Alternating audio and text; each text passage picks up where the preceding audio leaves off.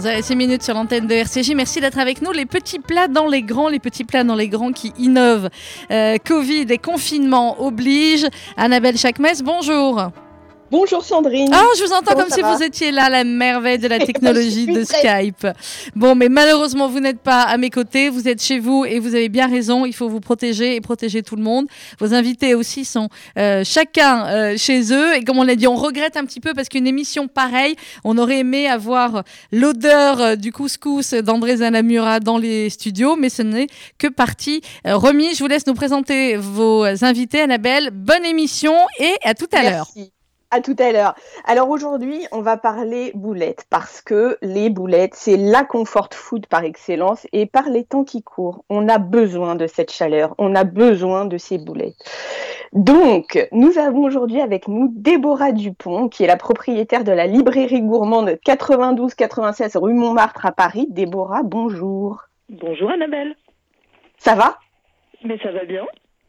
Vous êtes également l'autrice des livres Le Cookie de nos rêves et surtout Les boulettes de nos rêves aux éditions First. Ce sont des, livres de recettes où il y a vos recettes à l'intérieur, mais également celles de, personnes que vous avez invitées.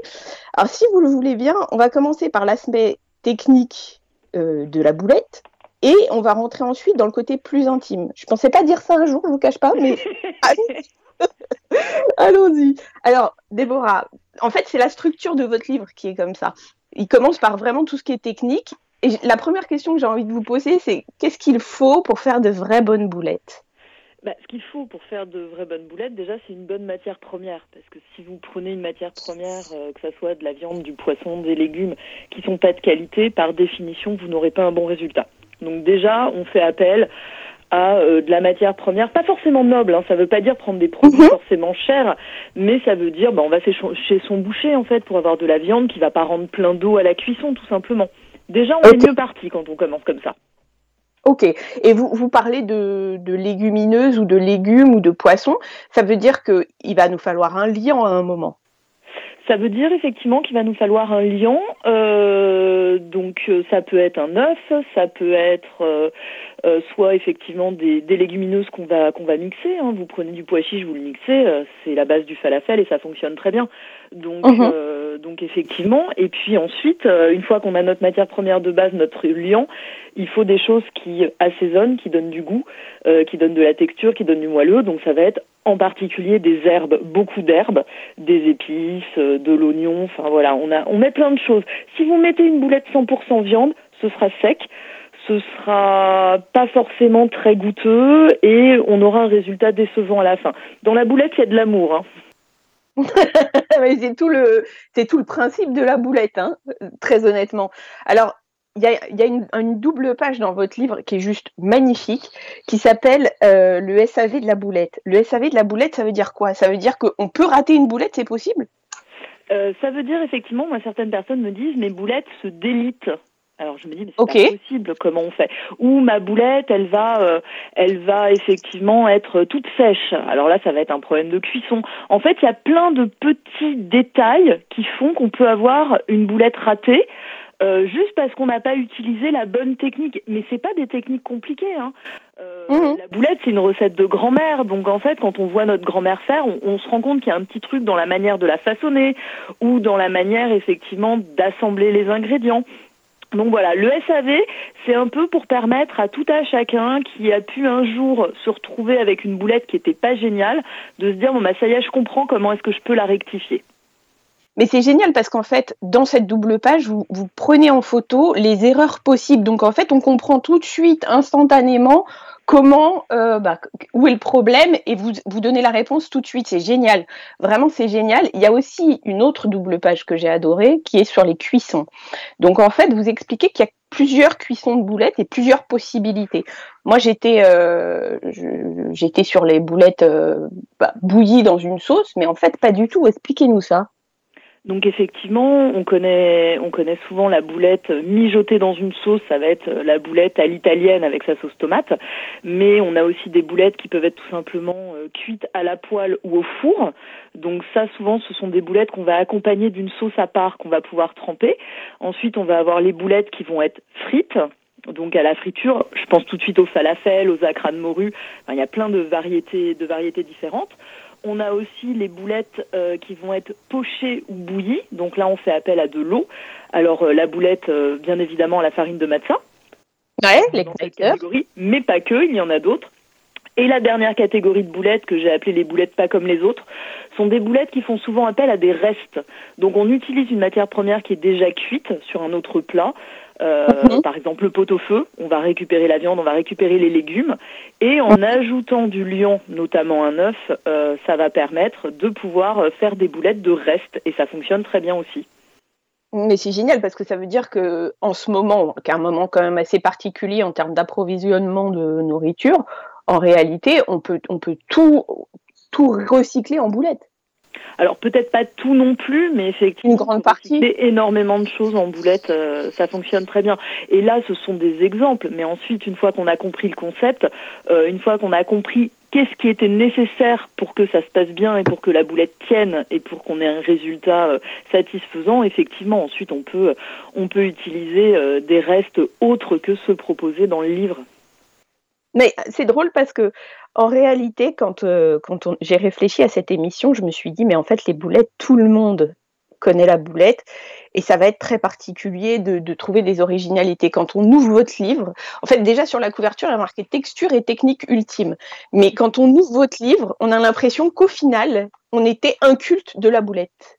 Vous voyez ce que je veux dire? On a l'impression de, de découvrir des choses mais absolument incroyables et surtout que chaque boulette a une histoire. Et c'est là où on va rentrer dans le côté plus intime de la boulette. Et la première question que j'ai envie de vous poser à ce sujet, c'est en quoi les boulettes ont marqué votre vie à vous?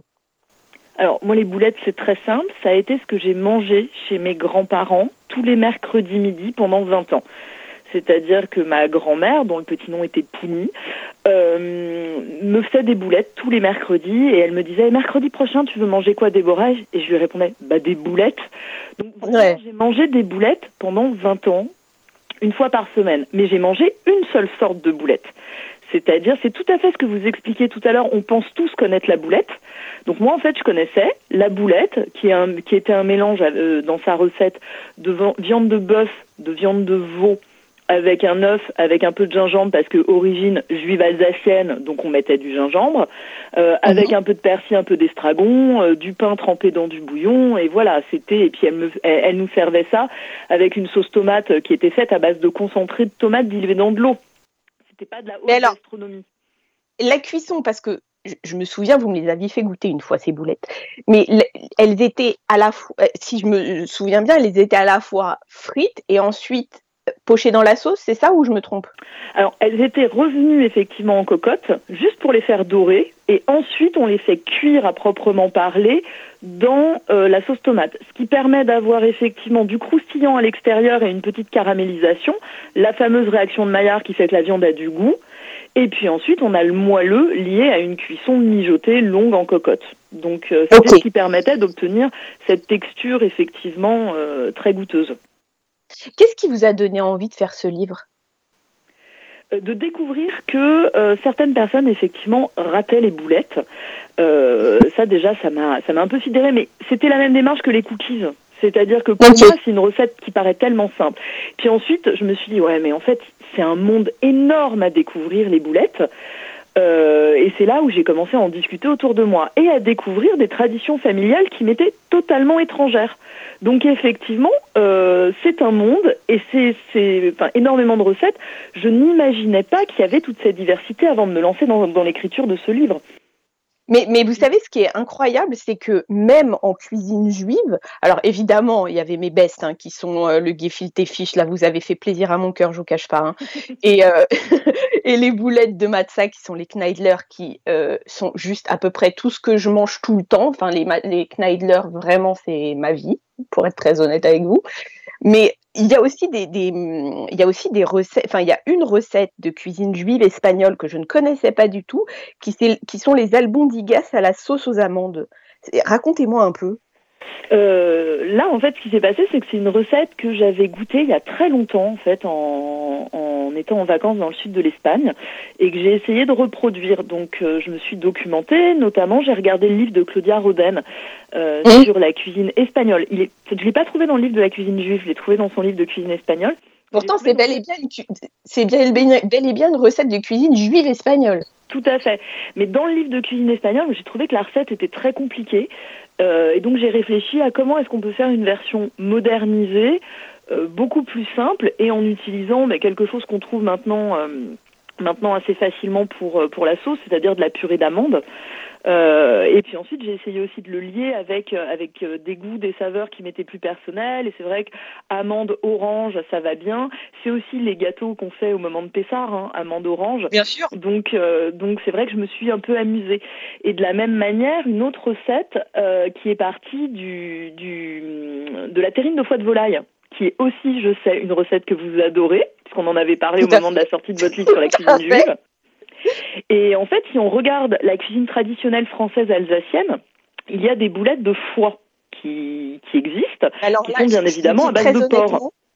Là, je vous dis très honnêtement, quand j'ai regardé votre livre et que j'ai vu les boulettes de foie, j'ai été impressionnée parce que je ne comprends pas. Enfin, j'ai lu la recette, donc j'ai compris après, mais j'imaginais pas que ce soit possible. Hein. Euh, alors justement, ça, ça a été vraiment le petit challenge technique de me dire, bon, il existe des boulettes de foie mais qui sont absolument pas cachères puisqu'elles utilisent du porc. Nous, dans la tradition juive alsacienne, voilà, nous dans la tradition juive alsacienne, on a cette terrine de foie qui est absolument sublime, dont je suis capable de me régaler à, n'importe quel moment de la journée. Et là, je me suis dit, il doit bien y avoir un moyen de transformer la terrine en boulette. Et c'est vrai que je me suis amusée. Et effectivement, c'est tout simple. Hein, c'est 300 grammes de foie de volaille, un oignon, un demi bouquet de persil plat, et puis pour lier, on va mettre un œuf, 50 g de graisse d'oie, 60 g de semoule fine, 50 g de farine et des épices. Donc moi j'ai utilisé du 4 épices, donc un mélange muscade, poivre, gingembre, girofle. Ça permet d'obtenir une pâte euh, qu'on va pouvoir façonner avec des cuillères ou avec une cuillère, euh, une cuillère à glace et qu'on va pocher dans, euh, dans de l'eau bouillante et ensuite on va les servir et c'est impressionnant, c'est un vrai goût de foie de volaille. Euh, moi ça a été une, des recettes euh, vraiment que j'ai adoré et je l'aurais apporté bien évidemment sur le plateau si on avait pu être tout ensemble autour, autour de la table. Eh ben écoutez, euh, ne le dites pas comme ça, hein, parce que moi, vous me connaissez, je vais arriver.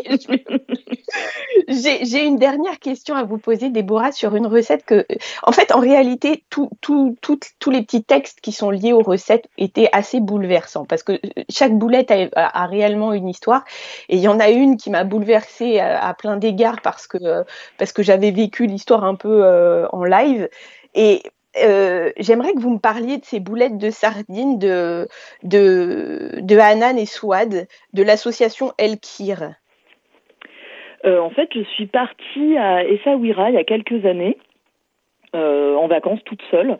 Donc Essaouira pour moi c'est euh, c'était une ville. Je connaissais déjà le Maroc, mais je n'avais pas pu aller euh, aller donc à Essaouira. Et c'est une ville dont j'entendais parler depuis ma petite enfance, puisque mon oncle en fait le mari de ma tante est originaire de là-bas. Donc j'avais envie de découvrir et je me suis retrouvée une semaine sur place et j'ai rencontré donc Swad, qui est la dirigeante d'une association de bienfaisance qui sert en fait à aider les femmes sur place, des femmes qui sont dans l'extrême pauvreté, qui ont des maris violents, qui cherchent à divorcer. Euh, donc elle va les aider en leur donnant des cours d'alphabétisation, en gardant leurs enfants pour qu'elles puissent travailler et en les formant en cuisine et pâtisserie. Et donc sur place, euh, je me suis inscrite en fait pour faire euh, deux cours de cuisine et de pâtisserie. Donc j'ai appris à faire des cornes de gazelle et j'ai aussi appris à faire à faire euh, des des enfin notamment des boulettes mais pas que. On avait fait des des tagines de manière de manière un peu plus générale. Mhm. Et elles ont édité un livre que je vends à la librairie puisque j'en ai rapporté dans, dans, dans ma valise. Et mais on peut rappeler aux auditeurs aussi que tous les tous les livres dont on va parler aujourd'hui, peuvent les acheter chez vous en les commandant en click and collect sur votre site internet. C'est ça? Vous pouvez nous rappeler le nom du site? Euh, librairiegourmande.fr tout simplement effectivement on expédie et on et on a un click and collect pour les pour les parisiens Et donc c'est vrai que la spécialité des Sawiras, c'est la, le tagine de boulettes de sardines. Et donc pour moi, c'était très important de pouvoir les associer euh, à ce projet. Donc j'ai demandé à Swad si elle était d'accord et elle a bien évidemment volontiers euh, offert la recette pour que tout le monde puisse en profiter. Eh ben, écoutez, merci infiniment d'avoir partagé avec nous toutes ces, toutes ces recettes et tous ces, tous ces moments de boulettes, j'ai envie de vous dire. Déborah, merci infiniment d'avoir été avec nous sur RCJ. On va marquer une première pause et on vous retrouve tout de suite avec la Madonna de la boulette, André Zanamura. Si vous avez la nostalgie des chants d'amour de l'Italie, ne partez pas pour Napoli, car on n'entend plus aujourd'hui que ce cri. Hey mambo, mambo italiano, hey mambo, mambo italiano, go go go, ma colombine, laisse la ta mandoline, c'est le bongo qui domine. Hey mambo, bye bye les tarantelle, hey mambo, bye bye le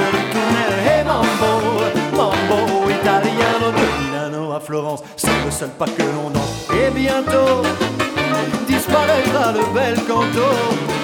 Ça fait dormir les signorines qui rêvent du mambo. C'est plus chaud qu'un soir de rage, son tempo fait des ravages. Et mambo, mambo italiano, et mambo, mambo italiano, go, go. Là-haut, la lune brille dans les yeux, la joie pétille, dansez donc les jolies. Mambo italiano.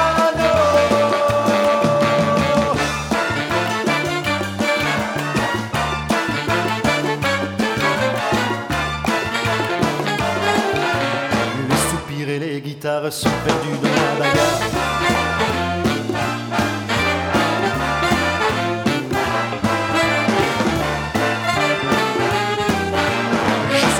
De Calabre qui trouve ça formidable chaque nuit. La tour de Pise en devient folle. Et dans Venise, les gondoles vont danser le mambo.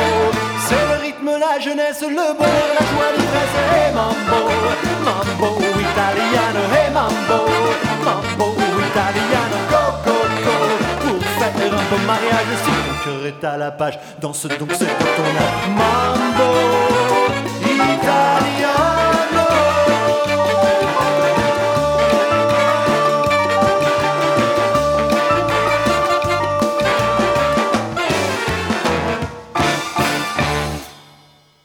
retour sur RCJ dans les petits plats dans les grands et on va retourner à nos boulettes avec André Zanamura qui est la papesse de la cuisine tunisienne et la Madonna de la boulette. André, bonjour. Bonjour. Comment ça va? Ben Bien ce matin. Quand on parle boulette, euh, ça va bien. Ça va toujours. ça va toujours. André, vous êtes euh, donc l'autrice de, bah, j'ai envie de dire, de dizaines de livres. La, cuisine, le livre de cuisine aux éditions Albin Michel et, qui est sorti aussi euh, en livre de poche. Vous êtes l'autrice de Le couscous et les boulettes, 10 façons de les préparer aux éditions de l'Épure, la cuisine tunisienne de mère en fille. Pour moi, vous êtes la Madonna de la boulette et la papesse de la cuisine tunisienne. Bah, avec plaisir. J'ai envie de vous poser une première question. Est-ce qu'à votre avis, on peut dissocier les boulettes du couscous? Euh, Oui, quand même, quand même. Bon, bien que moi. Quand même, j'adore le quand même. ah oui, quand même. Non, non, parce que je les aime toutes. Moi, les boulettes, dans le monde entier où qu'on soit, dès qu'il y a de la boulette sur une carte d'un restaurant, moi je prends une, je, la prends quoi. Donc il n'y a pas forcément de couscous avec, mais c'est vrai que au cœur de l'enfance, c'est ce couscous boulette du Shabbat euh, qui revenait tous les week-ends, tous les enfin, toutes les semaines, euh, qui, qui, qui, voilà, qui a bercé notre notre rapport à la même à la, à la gastronomie, à la, à la nourriture, euh, voilà. Alors justement, dans l'introduction de votre livre, Le couscous, euh, 10 façons de le préparer aux éditions de l'Épure, vous dites que dans les familles tunisiennes, le couscous, c'est au moins une fois par semaine. Euh, bah, le vendredi, le Shabbat, effectivement, mais vous pouvez m'expliquer à euh, enfin, vous pouvez expliquer à l'Ashkenaz que je suis pourquoi? Bah, c'était notre, c'est vrai que chez, dans les familles juives tunisiennes, le couscous, d'ailleurs, je suis très étonnée que plus aucune famille ne fasse ça. Bah, on fait des poulets rôtis, des trucs comme ça. On avait ce couscous qui était très léger, euh, très herbacé avec beaucoup de menthe, etc. Plutôt au poulet parfois, mais avec des boulettes qui venaient relever ce, ce, ce couscous pourquoi je peux pas vous dire? Parce que c'est opulent, ça se prépare à l'avance, ça se réchauffe. Il y a plein de raisons qu'on pourrait trouver euh, après coup. Euh, il y a plein d'autres plats euh, comme comme la comment dire les, les Marocains font la tfina qui en effet se préparait très tôt et puis restait sur une petite sur, sur, un canoun, vous savez cette espèce de, de, de, de de, de, trucs en terre où on mettait du charbon et on mettait des, des, des, plats à mijoter très très très longtemps sans agressivité. Alors tout ça, c'est des explications parce que on ne cuisine pas le jour du Shabbat, donc il faut qu'on puisse commencer la veille à mettre des choses sur ce petit canoun et puis les avoir euh, chauds le matin euh, à, déjeuner, euh, après après la prière et puis à dîner, voilà. Donc non non, évidemment, nous c'était ce couscous là qui euh, rythmait euh, notre. Mais on a plein d'autres couscous, hein. on, en, reparlera. Mais le couscous, c'est comme le pain. C'est ce qui accompagne vous savez, comme le riz. Faudrait qu'on fasse une émission. Faudrait qu'on fasse une émission toutes les deux spéciale couscous ou spéciale eh cuisine ben, tunisienne. Quand vous voulez, quand vous voulez. André, j'ai euh, pareil, toujours, moi je suis très ashkénaze, hein, donc vous avez été ma, ma caution ah séfarade de cuisine tunisienne, enfin séfarade globale. Euh, il y, y, a, y a un truc en cuisine tunisienne dont je ne sais pas dire s'il s'agit d'une énorme boulette ou s'il s'agit d'une saucisse ou je ne sais pas. Est-ce que vous pouvez nous expliquer ce qu'est l'osben, si je prononce bien? Osben, osben. Ah bah c'est une saucisse qu'on mettait dans la pkeila. Euh, alors c'est une énorme saucisse. Et ça peut être comme une grosse boulette un peu, non? Ah mais de toute façon, moi je range. Euh, j'ai une affection particulière pour la saucisse, c'est pas par hasard. J'ai une affection particulière pour les farcis. C'est comme une boulette qui cuit au cœur d'un légume. Euh, moi, tout ce qui est farce, farci, boulette, j'adore. J'adore, j'adore. Et il y a mille et une façons de combiner, quel que soit euh, ce que vous avez dans le frigo. Donc la Osben, c'était une saucisse particulière aux herbes, beaucoup d'herbes, de des tripes euh, coupé tout, tout, ça coupé tout petit, des grains de riz, euh, le riz dont, on, euh, dont on fait le risotto, qui, qui sont mis crus et qui gonflent et donnent un liant en cuisant dans cette saucisse. Et cette saucisse cuit dans un bouillon que l'on garde de côté, ou on la met directement dans la pkaïla, qui est cette espèce de, de, de, de nous on appelle ça des tagines, hein, mais à base d'épinards frits et de haricots et ça se mange aussi avec du couscous. Mais cette husband, elle est extraordinaire. Tu vous mettre à, genoux devant. Si on en fait Mais moi, je me mets à genoux, vous ferez, s'il vous plaît, André, je vous en supplie. S'il vous plaît. Je suis confinée chez moi, j'en peux plus. Faites-moi un husband. Vous m'avez. Ah bah ouais, on, va faire, on va faire du husband. On n'en a pas fait depuis des années parce qu'à un moment donné, il y a eu cette vache folle et on n'avait plus de boyaux, euh, plus de boyaux. Donc il n'y avait pas d'astuce. On cuisait ça dans des, du film transparent, etc. Bon, maintenant, je pense qu'on peut trouver du boyau, mais il faut que je me lève un peu de bonheur pour euh, et me gratter la tête pour, pour voir comment je peux récupérer ça. vous me ferez autre chose, c'est pas grave. Vous me ferez autre hein chose, c'est pas grave. Vous me ferez autre chose, c'est pas grave. André, non, non, on va trouver, on va trouver. on a je me souviens dans mon enfance, vous remuez des tas de choses parce que dans mon enfance, quand on n'avait pas de, de, de boyau, on, on, prenait de la peau de poulet, donc il fallait pas qu'elle soit, on la cousait même quand il y avait des trous, et on mettait la farce de husband là-dedans pour pouvoir en avoir de toute façon. Ça c'est grand, des, euh, grand plat de Pâques. Ah, génial. Pâques, ouais. Pessard Oui. Ok, alors j'ai une dernière, enfin pas une dernière parce que j'en ai peut-être deux autres questions à vous poser. Euh, on a parlé un jour et vous m'avez dit, euh, pour qu'un couscous soit bon, il faut avoir un bon ras al hanout. Et euh, vous m'avez dit, bah, il faut le faire soi-même. Ça veut dire quoi faire soi-même son ras al Non, alors voilà, non. Alors moi je dis non parce que ras hanout c'est un mélange d'épices. Moi je n'aime pas les mélanges d'épices, je n'aime pas les huiles parfumées, je n'aime pas tout ça. J'aime quand on fait les choses soi-même parce qu'on maîtrise les goûts qui sont dedans. Les mélanges, vous savez même, vous savez pas quel goût va avoir votre plat quand il est passé par vous. Et nous, il se trouve qu'en plus, Annabelle, dans le couscous, on met pas d'épices pratiquement, sauf certains couscous, évidemment, euh, ou, ou, certains plats à base de cumin. Alors évidemment, il y a du cumin, mais le couscous du celui qu'on appelle royal, euh, celui qu'on même celui du Shabbat, qui est, qui est plus léger, etc. On met plutôt des herbes. Nous, nos épices sont des herbes en, en Tunisie, vraiment, vraiment.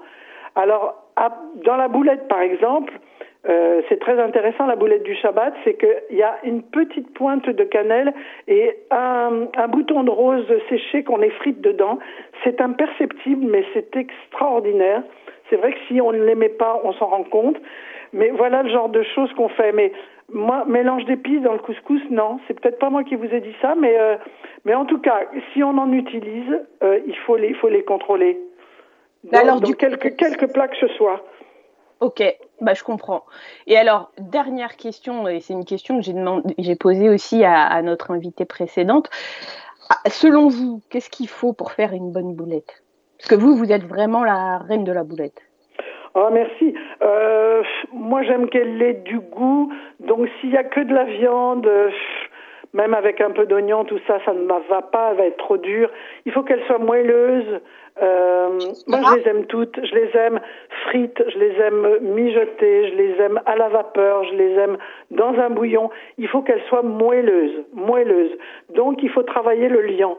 Et moi, par exemple, je préfère le pain, mais pas n'importe quel pain, parce que ça aussi, le pain de mie, c'est parfois pas terrible. Il y a des pains euh, ordinaires euh, quand, euh, quand on les fait regonfler, qui sont un peu qui sont qui sont pas bons.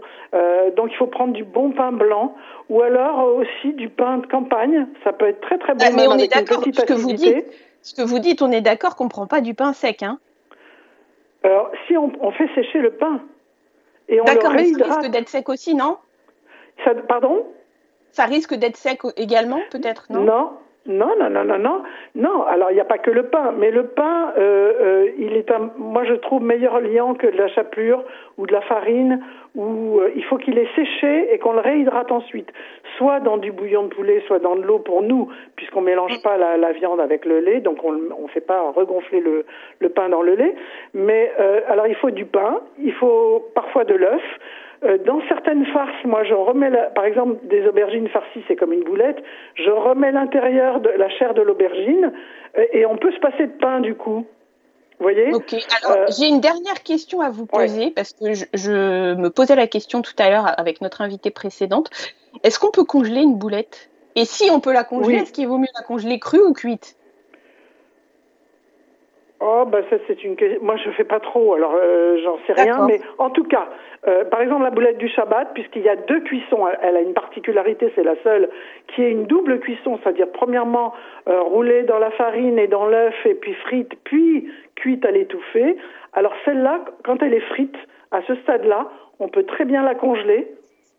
Okay. Et ensuite on la recuit. Moi j'aime bien la cuisson euh, vivante, minute, enfin minute avant ouais, de consommer les choses. Alors évidemment, on peut tout congeler maintenant, mais euh, je pense qu'on respecte plus la chose si on si on le fait à, à, un moment intermédiaire.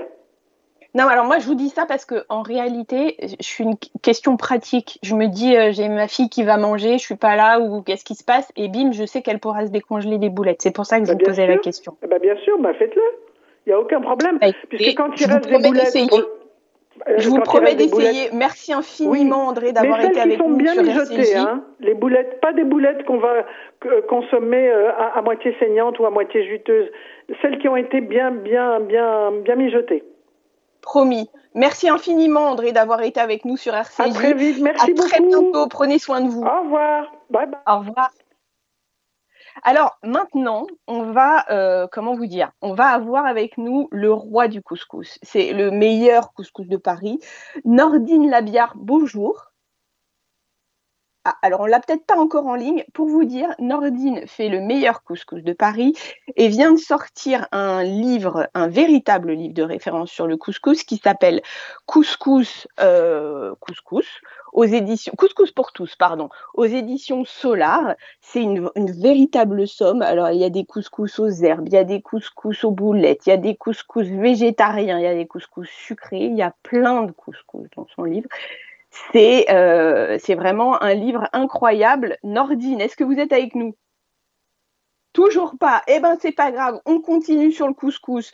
Donc, on comprend dans le livre de Nordine au tout départ, en fait, on comprend que euh, il y a des, en fait, que déjà, il explique dans le que l'origine est berbère et d'Afrique du Nord, et euh, il explique que il y a des, la racine étymologique vient de KS, qui veut dire bien roulé et bien formé. Donc le couscous, j'imagine, et on va lui poser la question, c'est une histoire de graines. Euh, donc je crois que Nordine est avec nous. Nordine. Nordine, vous êtes avec nous. Allô? Bonjour Annabelle. Comment ça va? Ça va, ça va. Merci pour cette invitation parfumée. Bah, merci d'être avec nous sur RCJ. Alors, j'ai déjà un peu expliqué votre livre, mais parlez-nous de, cette histoire de couscous, parce que votre couscous et notre couscous, c'est le même couscous. Bah, il y a un couscous, il n'est jamais le même, il y a un seul couscous. Alors, racontez-nous, parce que la, première question que j'ai envie de vous poser, on voit dans votre livre que vous avez des recettes avec des boulettes de bœuf, avec des boulettes de veau. Donc en réalité, pour faire un bon couscous boulette, selon vous, on a besoin de quoi? De boulettes de bœuf, de veau ou les deux? Euh, ben, Souvent, c'est mieux de ne pas mélanger les bœufs et les veaux. Euh, les veaux, c'est très fin. Les veaux, c'est très fin. Euh, donc ça dépend le jour, ça dépend pourquoi, euh, la saison. Euh, moi, dire, par exemple, le bœuf, ça va être quoi par, vos, par vos boulettes depuis tout à l'heure. Mais le, le bœuf, ça va être plus euh, pour quelle utilisation et le veau pour quelle utilisation? Vous dites qu'il y a des moments et des saisons. Ben, le, veau, on peut l'utiliser. Moi, je le sers avec un petit film semoule à la nette, avec un petit sauce charmoula, sauce charmoula fin et, euh, les veaux, les fins, il n'a pas de caractère, on va pas beaucoup euh, euh, le relever. Le bœuf, on a ce côté carné et on va plutôt le relever épicé, même pimenté. On peut le manger avec des haricots comme la loubia. Donc mélanger les deux, je pense pas, mais chacun tout seul, chacun va garder son caractère aussi. Et on fait les boulettes aux herbes aussi, les boulettes complètement végétariennes, c'est très très bon. Et opinions oui. Ah, mais ça a l'air incroyable. Alors, comment vous faites ces boulettes aux herbes et aux pignons? Ben, les herbes, on va prendre tous les fans des carottes. Euh, en fait, on fait les boulettes des, herbes derrière un couscous ou avant un couscous. On récupère les fans des carottes, les blettes, les oignons, beaucoup d'anettes, mhm. du persil, euh, de la ciboulette, des oignons coupés fins, un peu de concentré de tomate, des l'ail haché, et on met un poignet de semoule, un œuf, et on va mélanger ça et ça devient compact. Et on les mettrait aux couscoussières avec un peu de semoule autour. Et on va mettre les boulettes de la semoule, des boulettes de la semoule, ça va cuire vapeur. Et ça s'appelait avant les boulettes des pauvres. Mais moi, c'est mes ah, préférés. Alors, on parle de, on parle de semoule comme on parle de couscous, et j'ai deux questions à vous poser. Dans votre livre, j'ai vu plusieurs recettes à base de friquet. Je prononce correctement le nom, j'espère. Euh, expliquez-nous de quoi il s'agit. Euh, en fait, au début de la récolte, au début de la récolte de, du blé, euh, les paysans, ils veulent pas tout ramasser. Pour fêter cette récolte, en fait, c'est les Beaujolais des blés. On va ramasser légèrement une petite récolte, qu'on uh-huh. va profiter de la déguster fraîche et, on dirait de la, de la pistache. Euh, c'est très frais, un goût de bonbon, ça cuit vapeur rapidement. C'est les blés qui sont encore verts. Et maintenant, on est commercialisé. On fait de la chorba avec, on fait un petit euh, euh, couscous du friquet. Euh, et, maintenant, on arrive à les sécher, mais avant, c'était vraiment, c'est les Beaujolais des, des, des blés, au début pour fêter la récolte. On ramasse beaucoup. Nordine, Nordine, j'ai une dernière question à vous poser, mais ça, c'est une question à titre tout à fait personnel, parce que c'est un vrai problème pour moi. Comment on peut cuire de la graine de couscous sans se brûler les doigts? Oui, dégrainer, dégrainer la graine. Ouais. Dégrainer. Ben, il y a la fourchette pour tout le monde.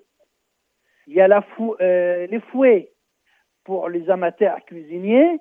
Et pour l'astuce, moi, je le repasse au tamis plusieurs fois. D'accord, mais on peut le faire sans se brûler, on est d'accord Ben oui, bah écoutez, je vais essayer. Alors ce soir, j'essaye. Nordine, vous êtes le chef du restaurant à mi-chemin, 31 rue Boulard, dans le 14e à Paris. Vous êtes le meilleur couscous et la meilleure, meilleure mlouria que j'ai goûté. Je vous remercie infiniment d'avoir été avec nous ce matin sur RCJ. À très bientôt et prenez soin de vous, Nordine. Merci, j'étais fière et touchée. Merci, Annabelle. À très vite. On va faire une deuxième pause et on se retrouve après avec Haha, ça c'est pour moi, la cuisine des Balkans. Donc on est un peu plus dans l'ashkénazerie. À tout de suite sur RCJ.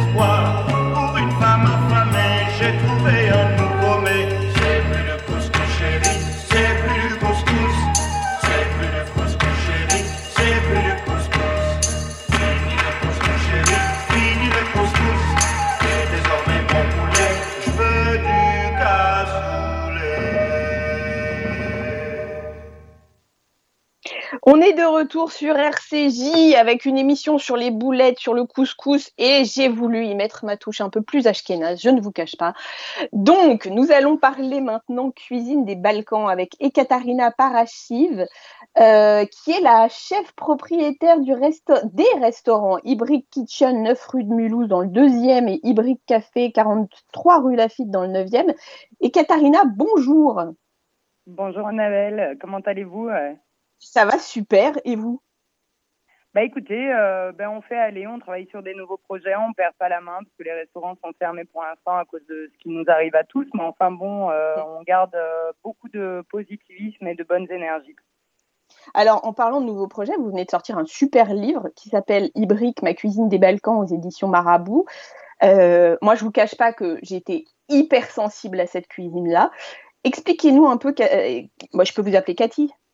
Oui, bien sûr. Bah oui, vaut mieux même. Comme ça, c'est plus facile et c'est plus familial. C'est plutôt cool. Alors, Cathy, expliquez-nous géographiquement où se situent les Balkans. Parce que moi, c'était l'Europe de l'Est, les Balkans. Mais c'est plus large que ça en réalité. En... Oui, exactement. C'est un petit peu plus large. Effectivement, on va commencer euh, au sud de la Roumanie et on va finir notre voyage euh, vers Istanbul. Donc en fait, euh, j'ai l'habitude d'expliquer euh, grosso modo euh, que les Balkans, c'est vraiment un pied en Orient et un pied en Occident. historiquement, la route de la soie passait par là. donc on a vraiment le côté ottoman qui a beaucoup influé sur sur la partie occidentale de, de, de cette zone géographique et qui a laissé des traces hein, historiques puisqu'on a quand même tous été colonisés pendant 500 ans par, cette, euh, par les Ottomans. Donc cette culture est, euh, a largement inspiré euh, l'Occident. Mais alors, c'est parce que je me posais la question, en fait, quand j'ai regardé votre livre, dans plusieurs recettes, on parle de, et vous allez nous en parler justement de ces recettes-là, on parle de recettes de kefta de bœuf. Et, je me posais la question, parce que kefta, c'est quand même très Afrique du Nord en réalité. Alors, euh, le terme kefta en lui-même, euh, on le retrouve un petit peu partout euh, dans les Balkans. par exemple, nos amis turcs vont parler de köfte, les Grecs vont parler de kefta, les Roumains vont parler de kiftea, mais vraisemblablement, il s'agit de la même chose. Et historiquement parlant, parce que j'aime bien l'histoire en fait, hein, c'est la cuisine est un excellent alibi pour aller fouiller un peu l'histoire. Et euh, vraisemblablement, ce sont les amis perses qui nous auraient euh, légué ce mot. Génial. Alors racontez-nous un peu ces histoires de, de kefta des Balkans. racontez-nous ces euh, alors, euh, dans, ce, dans le livre hein, justement dont on parlait, on va avoir deux recettes assez emblématiques euh, finalement. J'en ai vu une, je ne vous cache pas, qui m'a juste fait super envie. C'est les, les kefta de bœuf à la sauce livèche. Ah, bien sûr, oui, oui, bien sûr, et en plus avec la superbe photo d'Emilie Franzo, donc effectivement, j'adore personnellement. Côté, voilà, le, Exactement, on a envie de, se plonger dedans. C'est vrai que moi aussi, quand j'ai vu la photo, je me suis dit, mon Dieu, c'est vraiment euh, magnifique. Euh, alors, effectivement, donc cette, euh, cette recette, principalement, c'est une recette que ma maman faisait lorsque j'étais petite. je ne vais pas vous cacher que c'est la recette, c'est ma recette préférée, en fait, hein, de tout le livre. Je pense que c'est aussi pour ça On était connecté de la boulette. On était connecté de la boulette, Cathy. Voilà, on est connecté avec la boulette, exactement. La boulette coule dans notre sang.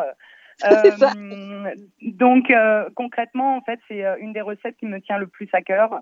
Euh, parce qu'encore une fois, c'est ma maman donc qui, la, qui me la faisait quand j'étais petite et euh, je l'ai un petit peu retravaillée bien sûr pour la rendre plus gourmande parce que celle que faisait ma maman était un petit peu, on va, pardonne-moi maman hein, si tu m'entends, mais enfin moi, elles, elles font un, un, un, peu sèches, on va dire voilà et du coup j'ai remis un, un, un peps à l'intérieur grâce d'abord à à, la matière grasse et ensuite euh, dans la sauce parce qu'effectivement, je, pensais, euh, je trouve que euh, un côté herbacé fonctionne extrêmement bien avec la viande puisque ça va lui donner un, une plus de légèreté et de fraîcheur en bouche et donc du coup on y a ajouté enfin j'y ai ajouté la, cette fameuse cette fameuse aromatique hein, qui est la livèche et qu'on trouve beaucoup en Europe de l'Est principalement hein. c'est un, un dérivé du céleri la livèche, ça a un goût de quoi? Ça ressemble à quoi comme goût? Ça veut dire que si on ne trouve pas de livèche, on peut remplacer par quoi? Ah bah du céleri branche, ça peut le faire aussi, hein, parce que c'est la famille des céleris. Donc euh, à partir du moment où si vous avez un peu de, des branches de céleri sous euh, sous la main, alors faut pas non plus trop en abuser parce que sinon ça va prendre le dessus sur euh, sur la sauce tomate et donc mhm. forcément vous allez vraiment avoir une une amertume qui va pas être qui va pas être très agréable.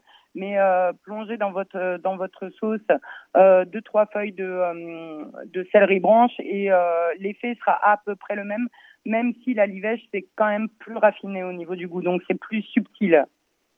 Ok. Quand j'ai regardé votre livre, Cathy, je me suis rendu compte qu'en réalité, j'ai retrouvé plein de recettes qui ressemblent beaucoup à, des recettes de cuisine juive ashkénaze, donc de juifs d'Europe de l'Est. Les, cornichons, euh, les, cornichons fermentés, ou même le gâteau au fromage des Balkans qui ressemble, mais comme deux gouttes d'eau au le, gâteau polonais. Et il y a une, recette qui a vraiment retenu mon attention parce que je trouve que c'est hyper intéressant pour nos auditeurs d'en comprendre un peu plus. C'est le pastrama. Est-ce que vous pouvez nous raconter d'où vient cette recette? Alors, euh, celle qu'il y a dans le livre est une recette typiquement euh, roumaine parce que moi je suis euh, donc d'origine gréco-roumaine. Hein. J'ai un pied en Grèce et, et, deux pieds en Roumanie, on va dire ça comme ça, un tiers de tiers. Euh, et le pastrama, tel que vous avez la recette là dans le livre, un petit peu amélioré par nos soins encore une fois, parce que sur le mélange d'épices, on a fait un, un, un travail de recherche. Euh, mais cette technique précisément est, euh, est euh, de, de, Roumanie et c'est comme ça que euh, travaillent les paysans la viande euh, à la campagne principalement, donc vraiment dans les campagnes reculées. eux vont fumer la viande. Bon là dans, dans le livre c'était un petit peu compliqué de, de, fabriquer un fumoir à la maison parce que bon bah c'est pas tout à fait l'objet hein, d'acheter commencer à s'équiper quand on regarde votre recette, c'est une recette assez simple en réalité. Hein. Absolument, et euh, il lui faut du temps. C'est tout ce que c'est tout ce que veut un pastrama. Il, a besoin de temps. Il a besoin de temps pour être salé correctement, pas trop, pas assez. Et puis euh, il a ensuite besoin de temps pour reposer, s'assécher euh, et finalement que les épices puissent pénétrer la viande. En fait, de base, je pense que toutes ces recettes sont très communes à nos pays parce que euh, il s'agissait à l'époque, en tout cas, d'un mode de conservation ni plus ni moins. Euh, donc les pays euh, dont il est question, il fait très chaud en été, il fait très froid en hiver, Et c'est vrai que de la même façon que les fermentations, donc les bocaux, les cornichons, le pastrama, le pastrami, il s'agit vraiment, je pense, d'un héritage de règles d'hygiène finalement, et on est très content de les avoir encore aujourd'hui et de pouvoir les réaliser dans de bonnes conditions, quoi, tout simplement. Mais je pense que de base, c'était la principale préoccupation, c'était de savoir qu'est-ce que je fais avec ma viande de bœuf pour pas la perdre, parce que bon, bah, on n'avait pas les réfrigérateurs, on n'avait pas les congélateurs à cette époque-là, et donc euh, nos ancêtres ont trouvé des, des, des fabuleuses euh, euh, techniques de conservation et, euh, et, qui nous permettent justement de, de restituer ce type de, de technique parce que euh, là en l'occurrence sur le pastrama il ne s'agit ni plus ni moins que d'une technique et on peut le, on peut appliquer cette technique là sur de, de la viande d'agneau également sur donc sur tout un tas de, de, choses même sur du poisson finalement. Hein. C'est vrai? Comment ça se passe sur le poisson? C'est pareil, on le met bah, cru avec comme un...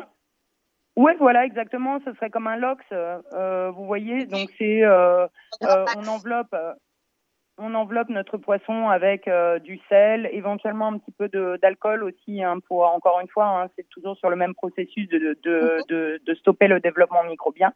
Euh, moi, c'est vrai que j'aime bien y mettre euh, des baies roses, euh, des épices, hein, euh, mais après, vous pouvez mettre ce que vous voulez hein, comme épices. Moi, j'y mets principalement des baies roses, des baies de, jeune, de et un tout petit peu d'alcool. Alors, traditionnellement, on utilise de l'alcool de prune euh, chez moi dans ma famille, mais ça peut être à la vodka avec bien entendu du gros sel. On frotte son poisson et sur les mêmes techniques, on va le laisser reposer. Alors peut-être pas autant que le pastrama, hein, parce que le poisson est, euh, a une chair qui est beaucoup plus euh, euh beaucoup plus perméable, mais ce serait exactement la même technique finalement. C'est, ce serait comme un saumon fumé finalement. D'accord, ok. Alors, on est d'accord que là, on a parlé de, de l'ox, qui est un truc très américain, on a parlé de pastrama, on est d'accord que c'est des, des, recettes, en fait, qui viennent d'Europe de l'Est et c'est des recettes qui ont migré avec les, les gens, en fait. Exactement. Elles ont, euh, elles ont migré pour atteindre effectivement le grand, euh, les grandes Amériques. Hein, euh, mais c'est vrai que je, je, pense hein, historiquement que les, on, peut retrouver les, les origines en Europe de l'Est. Chez nous. Ouais, chez nous. Enfin, je dis nous parce que moi c'est chez nous. Chez, nous, c'est moi c'est Pologne, vous c'est Roumanie, on n'est pas loin en fait. On peut dire nous. Ah ben on est voisines, hein. On est voisines. il, y a, il y, a, une autre recette. Il nous reste quelques minutes. Il y a une autre recette dont j'aimerais que vous nous parliez, qui n'a rien à voir avec les boulettes ou le pastrama, qui est le, le, le gâteau au fromage des Balkans. Euh, quand on regarde la photo, euh, je vous dis franchement, j'ai été à deux doigts de manger la page parce que la, le, il est moelleux, il est fondant. C'est quoi le, c'est quoi le secret de ce gâteau au fromage? Alors, euh, alors sur ce gâteau au fromage, encore une fois, hein, je vais pas vous, euh, je vais, je vais pas, je vais pas vous mentir. On a un petit peu revu la recette de façon à le rendre beaucoup plus fondant et le moderniser un petit peu parce que c'est vrai que euh, traditionnellement les gâteaux au fromage qu'on trouve dans, dans nos pays hein, sont un peu, euh, vous savez, hein, aussi bien que moi, ils sont, ils sont un petit peu, euh, un, un, peu lourds. Voilà, donc on l'a rendu un petit peu plus aérien. Mais finalement, peu importe, la base reste la même. Et encore une fois, je pense que vous avez raison de, de le dire, hein, euh, comme on évoquait le sujet avec le pastrama. Euh, c'est un petit peu un clin d'œil aux Américains en disant euh, le cheesecake, c'est voilà, c'est d'abord. Mais le cheesecake, en réalité, on est d'accord le cheesecake, on est ah, d'accord, Cathy, que c'est comme le pastrama et comme le lox, c'est ça vient de chez nous et ça a été emmené par les immigrés quand quand ils ont traversé l'Atlantique pour ah, aller. Ah, ben, mais totalement, totalement. Je pense qu'on leur a fait un énorme cadeau qui est celui de notre gastronomie et, euh, et euh, moi, je, en, en revenant, euh, comme je vous ai dit, moi, j'ai vraiment une passion pour l'histoire en fait de, de, cette zone géographique. C'est vrai que je parle des Balkans, mais en fait, c'est plus large que ça. C'est l'Europe de l'Est parce que je m'intéresse également beaucoup à la cuisine, euh, comme vous disiez, hein, polonaise, géorgienne, russe. Et on le voit bien finalement. ce sont le, le cœur, le cœur des traditions, de beaucoup de traditions américaines se retrouve dans, dans, les pays de l'Est, dans nos pays bien sûr, avec, comme vous le disiez, euh, je pense, hein, et ça me semble complètement logique, euh, les premières vagues d'immigration euh, qui ont emporté donc tous ces tous ces finalement ces peuples qui ont décidé d'aller conquérir les Amériques et d'emporter avec eux toutes leurs traditions culinaires hein, finalement. Alors rapidement, pourquoi il est plus fondant votre gâteau à vous? Ben, écoutez, on y a mis un petit peu plus de gourmandise, on y a mis un petit peu plus de, de gras aussi, hein, euh, parce que c'est vrai que euh, on a on a utilisé le, le, fromage traditionnel, mais pas que, donc on a mis un petit peu de euh, un petit peu plus de matière grasse, et puis il y a le il y a le le chocolat blanc quand même, hein, qui aide un petit peu à apporter de la gourmandise. Je comprends. Bah, écoutez, Cathy, je vous remercie infiniment d'être restée avec nous parce que ça m'a fait du bien de mettre un peu de robe de l'Est dans cette émission très séfarade, je ne vous cache pas. eh ben, écoutez, je vous, remercie de m'avoir accordé autant de temps, surtout. Euh. Bah, avec grand plaisir. Vous êtes toujours la bienvenue sur RCJ quand vous voulez. Eh ben, écoutez, avec plaisir, j'accepte euh, votre invitation et j'espère, euh, j'espère qu'on pourra papoter plus longuement autour de ce livre. C'est promis. À très bientôt, Cathy. À très bientôt, merci, très bonne journée. Au revoir. À vous aussi. Alors, chers amis, c'est le moment de se dire au revoir. Euh, merci à toutes et à tous d'avoir été avec nous pour écouter ces histoires de boulettes et au final, bien plus au final. Hein. on s'est rendu compte qu'on avait été un peu plus loin que la boulette. Merci à tous d'avoir été avec nous aujourd'hui, enfin à l'écoute, dans les petits plats dans les grands, sur RCJ 94.8. Je vous souhaite Shabbat Shalom et je vous dis à vendredi prochain avec une émission sur la cuisine du Sud, la cuisine provençale. À très bientôt, au revoir.